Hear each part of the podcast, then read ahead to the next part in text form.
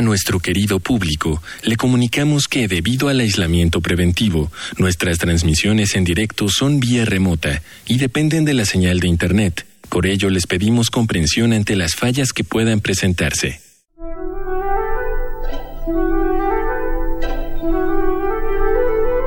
Radio UNAM y el Programa Universitario de Bioética presentan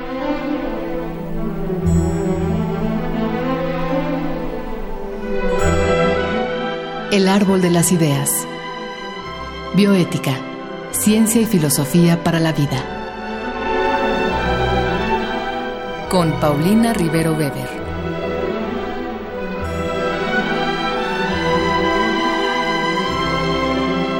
Un gran saludo para todos los radioescuchas. Yo soy Paulina Rivero Weber, directora del Programa Universitario de Bioética.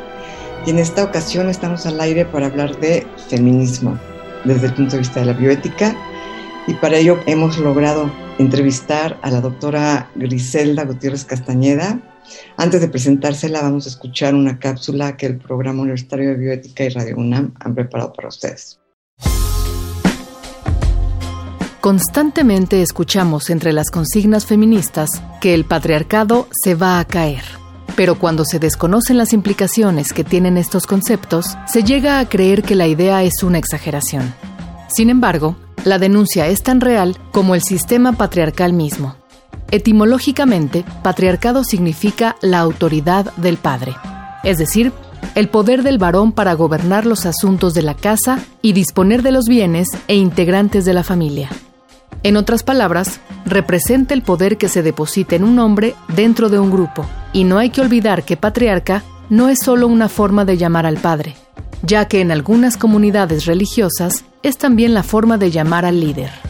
Gerda Lerner, historiadora estadounidense de origen austriaco, define al patriarcado como un sistema de organización social basado en el dominio masculino sobre las mujeres, las niñas y los niños, que también se extiende a la sociedad en general, lo que significa que los varones tienen el poder sobre las instituciones más importantes de la comunidad, y a raíz de eso, se suele privar a las mujeres de acceder a estas.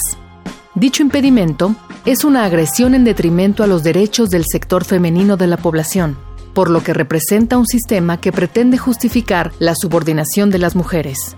Pero ¿cuál es esta justificación? Suelen darse varias razones, aunque la mayoría se arraigan en la creencia de una inferioridad biológica.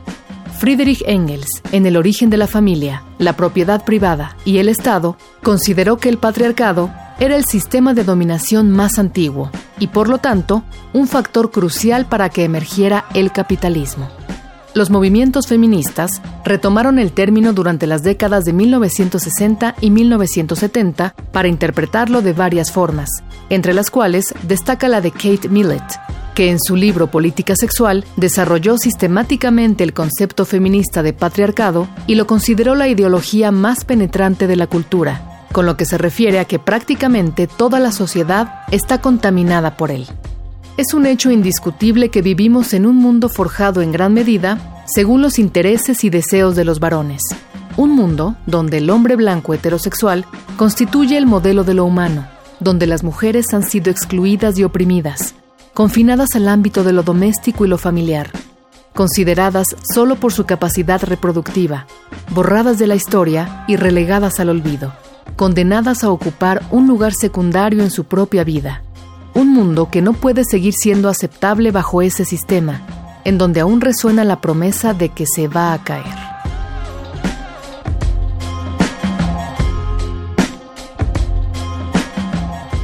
Pues les decía yo que estamos con Griselda Gutiérrez Castañeda, quien es una profesora muy distinguida de la Facultad de Filosofía y Letras. Ella es doctora en filosofía eh, eh, por la misma universidad en donde es profesora titular de la Facultad de Filosofía y Letras. Coordina y participa en múltiples proyectos de investigación nacionales, internacionales y se ha especializado en filosofía política, tanto clásica como contemporánea, y en filosofía política como perspectiva de género. Ella comenzó a dar clases muy joven, de manera que fui su alumna, entonces pues se pone uno un poco nervioso. Pero entre sus líneas de investigación, les puedo decir que se encuentran las problemáticas sistémicas de desigualdad, exclusión y violencia, analizadas desde un enfoque de género. Y bueno, pues desde mi perspectiva es la gran heredera de, toda una tradición de feminismo en la universidad, de un feminismo ilustrado, teórico, práctico. Griselda, un honor que, que por fin te pueda yo entrevistar. Encantada, Paulina, un gusto poder tener este intercambio contigo y efectivamente nos conocemos de hace rato. Sí. yo inicié haciendo mis pinitos en la, universidad y nuestra facultad. Sí, una profesora muy joven y, pues sí me honro de, haber tomado clases contigo, una gran profesora. Pero bueno, Griselda, ante tantos feminismos y ante tantos movimientos que se reclaman como feministas, ¿podemos definir el feminismo? ¿Qué, podríamos decir eh, de, manera general para nuestro auditorio, ¿qué es el feminismo? Bueno, efectivamente uno aprecia en los debates públicos o dentro de la propia academia el que hay posturas desde el feminismo muy diversas y que apuntan a un determinado eje en la interpretación de la problemática de la desigualdad de las mujeres, eh, pues acentuando cierto tipo de factores que pueden ser desde sociales, históricos, culturales, pero con toda esa diversidad yo creo que hay varios puntos allí a destacar. Uno, el que esa diversidad viene a enriquecer de alguna manera la perspectiva de análisis, porque el tema de la construcción de género y el tipo de sistema de desigualdades que sobre ello se sustenta prácticamente atraviesa todos los ámbitos de la vida. Y en ese sentido, el que haya un enfoque antropológico o psicoanalítico o sociológico o económico o filosófico, por mencionar solo algunos, no vienen sino a cubrir esos distintos ámbitos de la vida en que se hace sentir, se deja sentir precisamente ese tipo de construcciones socioculturales. Y pese a esa diversidad, o casi podríamos decir gracias a esa diversidad más bien. Eh, no obstante, eh, encontramos notas comunes, por supuesto. En este caso hay una confluencia eh, de propósitos que en este caso se definen pues por lo que han sido las banderas del feminismo desde la modernidad, desde la modernidad ilustrada de manera muy particular, que es en donde se cimenta toda una cultura de los derechos y que de alguna manera las mujeres se apropian justamente como algo que les interpela y algo que exigen el poder ser incluidas y reconocidas. En ese sentido, se trata de una línea de pensamiento, podríamos decir, crítica, que justamente a lo que apunta en este caso sería pues a las inconsistencias de ese modelo ilustrado, de ese modelo democrático liberal, que en su discurso habría sustentado el que se trata de eh, configuraciones sociales basadas en principios ético-políticos de igualdad, de libertad, de justicia, etc. Y muy pronto, pues las mujeres constatan el que hay allí inconsistencias, omisiones que derivan en injusticias. Y en ese sentido, pues la fuente de inspiración y que le da ocasión justamente a eh, el surgimiento de lo que nosotros conocemos como un feminismo en sentido cabal, es precisamente ese horizonte histórico-cultural. En ese tenor podríamos decir que se trata no solo de un pensamiento crítico, sino también de un pensamiento emancipatorio, porque lo que se estaría justamente planteando, acorde con esos principios de igualdad y de libertades, es el derecho que tendríamos las mujeres a gozar precisamente de esa posibilidad de definir en forma autónoma, en calidad de personas, lo que sería pues nuestro propio proyecto de vida, lo que serían nuestros propios valores, nuestras propias preferencias, nuestros propios ideales, sin que se vean estos sistemáticamente bloqueados por este tipo de marco, pues podríamos decir jerárquico, patriarcal, en que las mujeres sistemáticamente hemos estado subordinadas, hemos estado sujet, al que hemos estado sujetas. Ahora, ahora que, ahora que dices esta palabra clave, patriarcal, ¿qué, ¿qué ha sucedido? ¿Por qué se ha generado esta reacción un poco como alérgica hacia, hacia el feminismo, ¿no? ¿Tú cómo verías esto? Em, hablas de ese tipo de reacción que de alguna manera, pues, lo que refleja es o incomprensión o resistencias e incluso rechazo a lo que en este caso puede ser este tipo de causa, podríamos decir, eh, feminista. Y allí tendríamos nosotros que considerar qué es lo que va en juego. Hay incluso, por ejemplo, eh, pensadores, analistas, teóricos, que también han interpretado, podríamos decir, desde esta perspectiva de género, cómo se construye la masculinidad. Y coinciden justamente con muchas de las formulaciones del feminismo al mostrar que este tipo de organización social jerarquizada, en la que de alguna forma hay un sector social que tiene prerrogativas, que tiene atribuciones y que las ejerce en determinado momento, pues no solamente de manera histórica, sistemática, sino incluso legitimada por los propios conceptos y principios y valores culturales prevalecientes, eh, a lo que remite es a que quien está en una posición y todo esto es relativo. Quien está en una posición de aparente ventaja, que en este caso puede ser en esas relaciones de poder, quien tiene el mando, quien tiene la autoridad, quien tiene la última palabra, la capacidad de decisión, etcétera, sobre otros, en este caso sobre otras, pues evidentemente tiene un enfoque totalmente encontrado, distinto, de quien está padeciendo en un determinado momento lo que pueden ser exclusiones, desigualdades, eh, devaluación y, como decía yo, injusticias en todo orden. Y en ese tenor, uno de los puntos justamente que sale a relucir es, no podríamos esperar que de manera espontánea, de parte de los varones, haya una complacencia en que se les ponga bajo la lupa y se les cuestione en un determinado momento el ejercicio precisamente de esas relaciones de poder, que en algunas ocasiones pues se traducen en formas de sujeción, de abuso eh, y de violencia inclusive.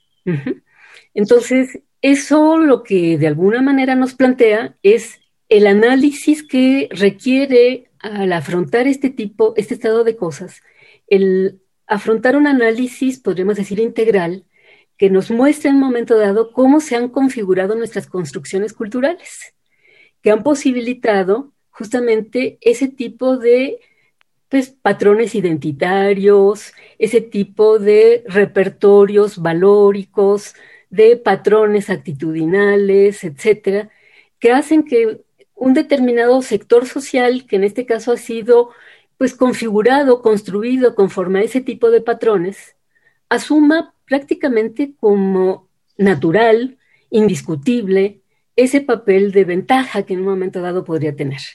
Entonces, el hecho de que haya una voz crítica que justo apunta al carácter no natural, no, eh, eh, podríamos decir, inevitable, etcétera, de ese, tipo de, de, construcción y de ese tipo de patrones de conducta, pues incomoda porque de alguna manera lo que está poniendo en cuestión es esa posición de, ventaja, de favorecimiento que les ha representado.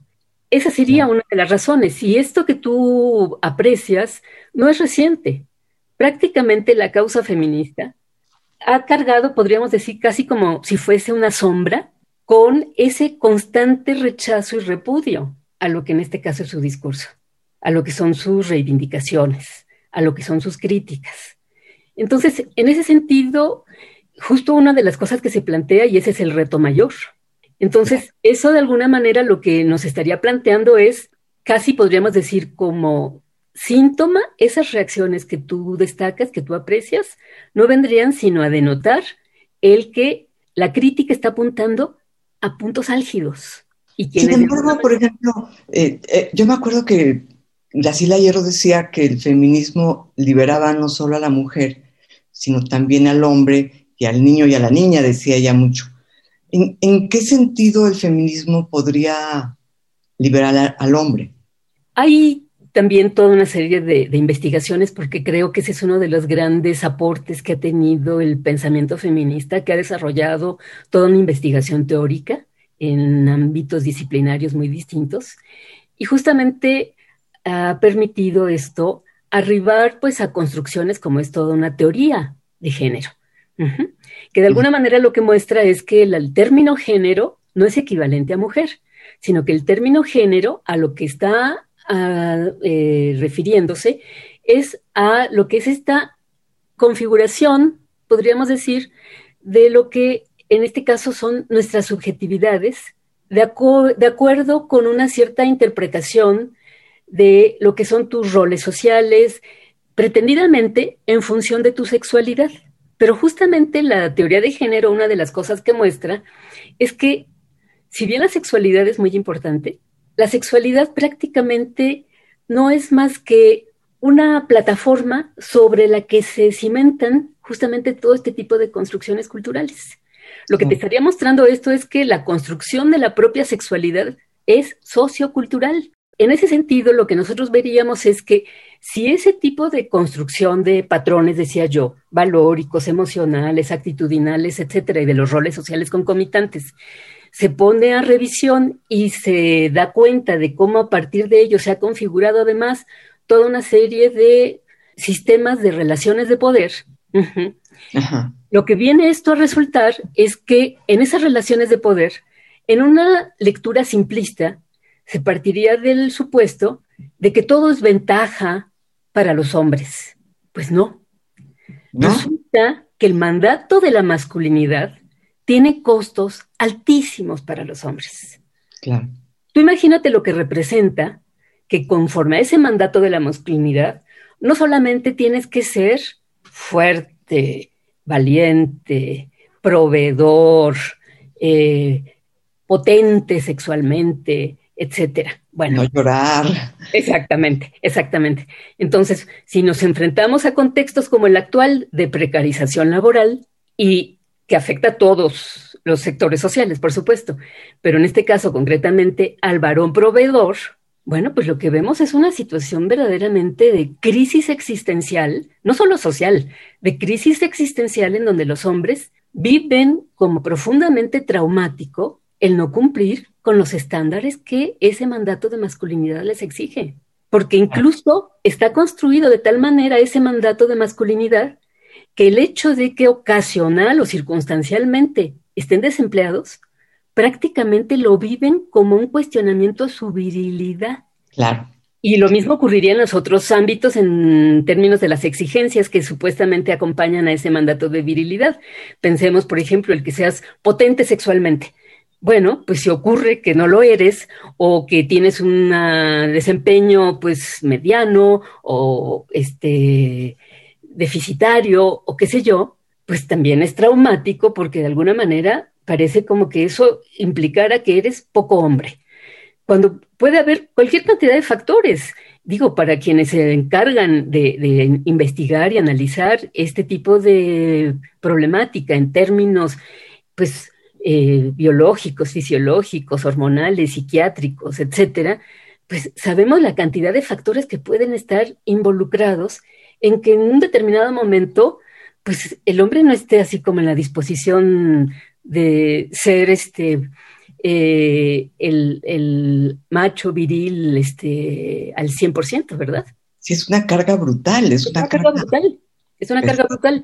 Por eso es que cuando se está planteando el analizar lo que representa este tipo de construcción eh, sociocultural, decía yo, como es el sistema sexo-género, en realidad no es solamente por lo que atañe y por lo que le ha implicado a la vida de las mujeres, sino porque esto daría pauta justamente también para revisar lo que esto les ha representado a los hombres o lo que le ha representado a los sectores de la diversidad sexual, que son también sistemáticamente cuestionados, censurados, rechazados, violentados, reprimidos, eh, e incluso en términos medicalizados tipificados como enfermos, ¿no? Este, claro, y, ahí ya podríamos estar dando un pasito a em, cómo dentro de este marco que tú nos explicas, eh, en, el, que nos explicas la diferencia entre sexo y género y todo lo que esto conlleva, ¿cómo, podemos explicar con base en esto la, esta especie de odio, esta violencia contra la mujer, ¿no? Porque claro, ellos dicen mucho, también se matan muchos hombres, sí, pero no por ser hombres, ¿no? El, feminicidio es, es morir o que te, que te, maten por ser mujer, no, no por otra cosa, ¿no? Entonces, ¿cómo podríamos explicar esta violencia hacia la mujer? ¿A qué se debe desde de, esta teoría del feminismo? Mm, mira, es una problemática de verdad muy compleja son factores muy diversos los que se ponen en juego y además hay distintos tipos de violencia, por supuesto, y también hay toda una estructura, podríamos decir, social, institucional, cultural, que contribuye en un determinado momento no solamente a eh, generar eh, este tipo de, patrones de conducta, sino en muchas ocasiones a legitimarlos y a estimularlos. Y esto puede llevar, llevar a estas formas tan desbordadas ¿no? y tan inadmisibles. Ahora, ¿para dónde, Griselda? Esto es, ¿qué, qué, qué es lo que nos puede dar un poco de luz, digamos, eh, en, este ámbito? ¿Cómo, vamos a lograr un cambio? Mira, creo que una de las cosas que justamente eh, nos plantearía es cuán importante es no solo entender, estudiar y sensibilizarse sobre estos temas de, género y todas las implicaciones que traen consigo de violencia, de acoso, de abuso, de falta de respeto, etcétera. Este, y las implicaciones que esto tiene en la vida de las personas, y no solo dentro de nuestra universidad, sino a nivel social e incluso no solo nacional, sino internacional. Cuán importante es el que nos comprometamos de manera conjunta a aprender, a conocer, a discutir. Y, un diálogo que a lo mejor comienza con uno mismo, con una misma.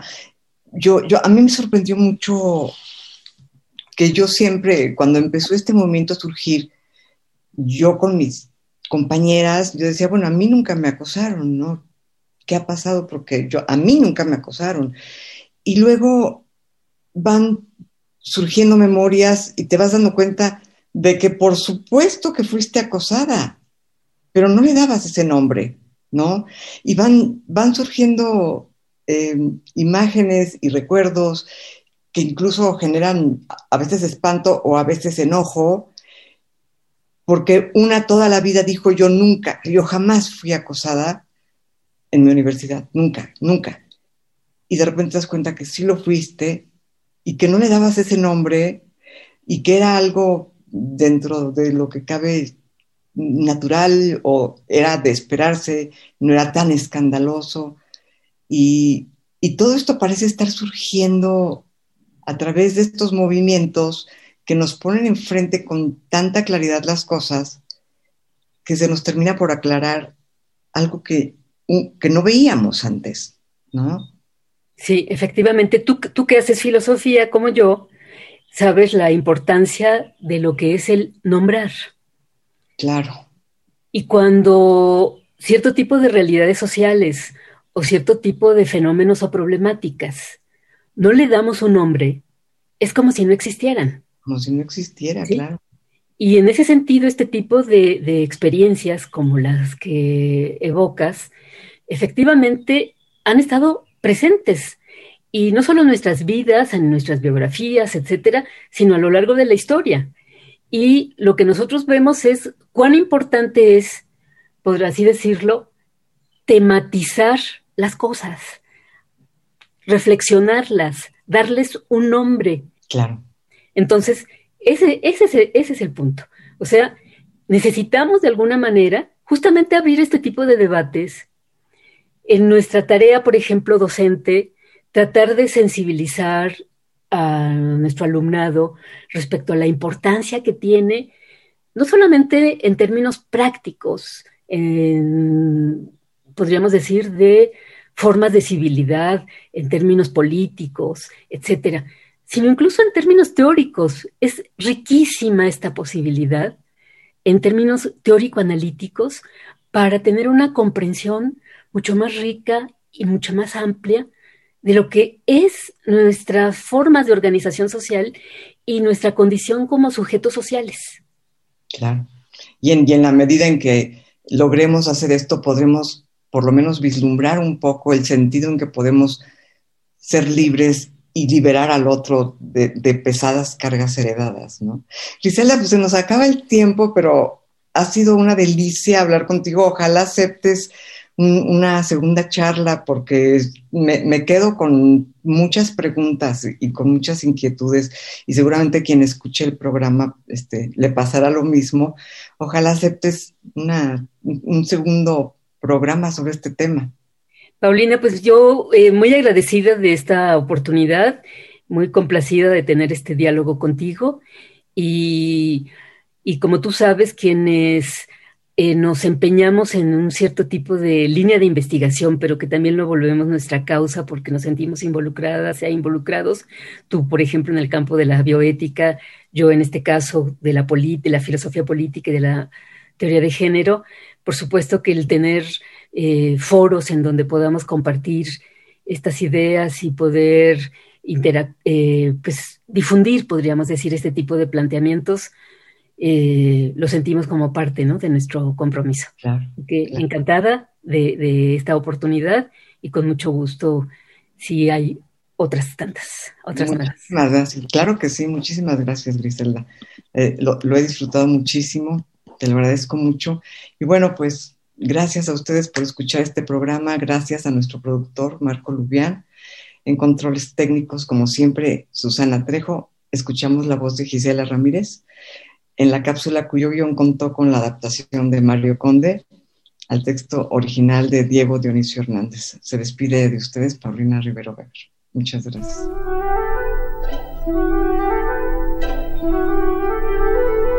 Radio UNAM y el Programa Universitario de Bioética presentaron